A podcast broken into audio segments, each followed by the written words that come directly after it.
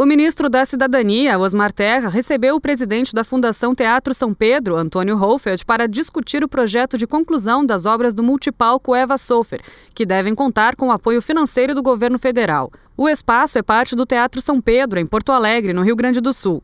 A proposta do Ministério da Cidadania é tornar o complexo cultural também um centro de capacitação, principalmente para jovens. Além da gente colaborar com recursos federais para ajudar o multipalco a ficar pronto, a gente quer que ele seja um grande centro de inclusão social.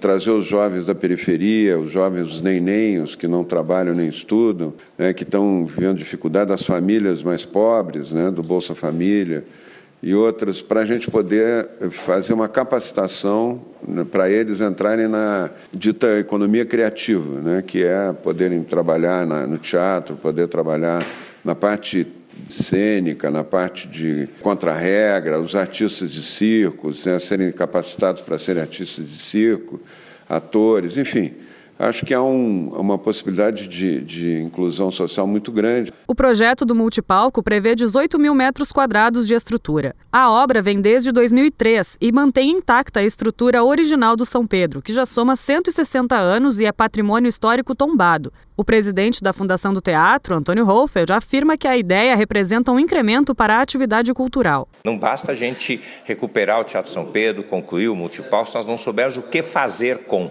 E eu acho que a proposta que o Ministério nos levou e nos colocou como desafio, exatamente nos indica um caminho, um rumo a se trabalhar, que é, de um lado, a apresentação dos espetáculos, que é a tradição, de outro, uma formação de mão de obra dentro do campo das artes de modo geral, sobretudo para a juventude. E terceiro é a questão que para nós também é importante, que é da inclusão social através da formação pedagógica né, e profissional. Para finalizar as obras do multipalco, ainda é preciso concluir o Teatro Experimental, com capacidade para 200 pessoas, o Teatro Italiano, a maior área, com capacidade para 630 pessoas, e salas de dança, circo e para oficinas artísticas e criativas. Esta etapa tem custo estimado em 20 milhões de reais. Em relação à estrutura do teatro, o presidente da fundação apresentou proposta de renovação do espaço, com previsão de acessibilidade a cadeirantes e pessoas obesas. Esta parte custaria 5 milhões de reais. Nos próximos dias, o secretário de Fomento e Incentivo à Cultura do Ministério da Cidadania, José Paulo Soares Martins, irá se reunir com integrantes da fundação para dar continuidade às tratativas.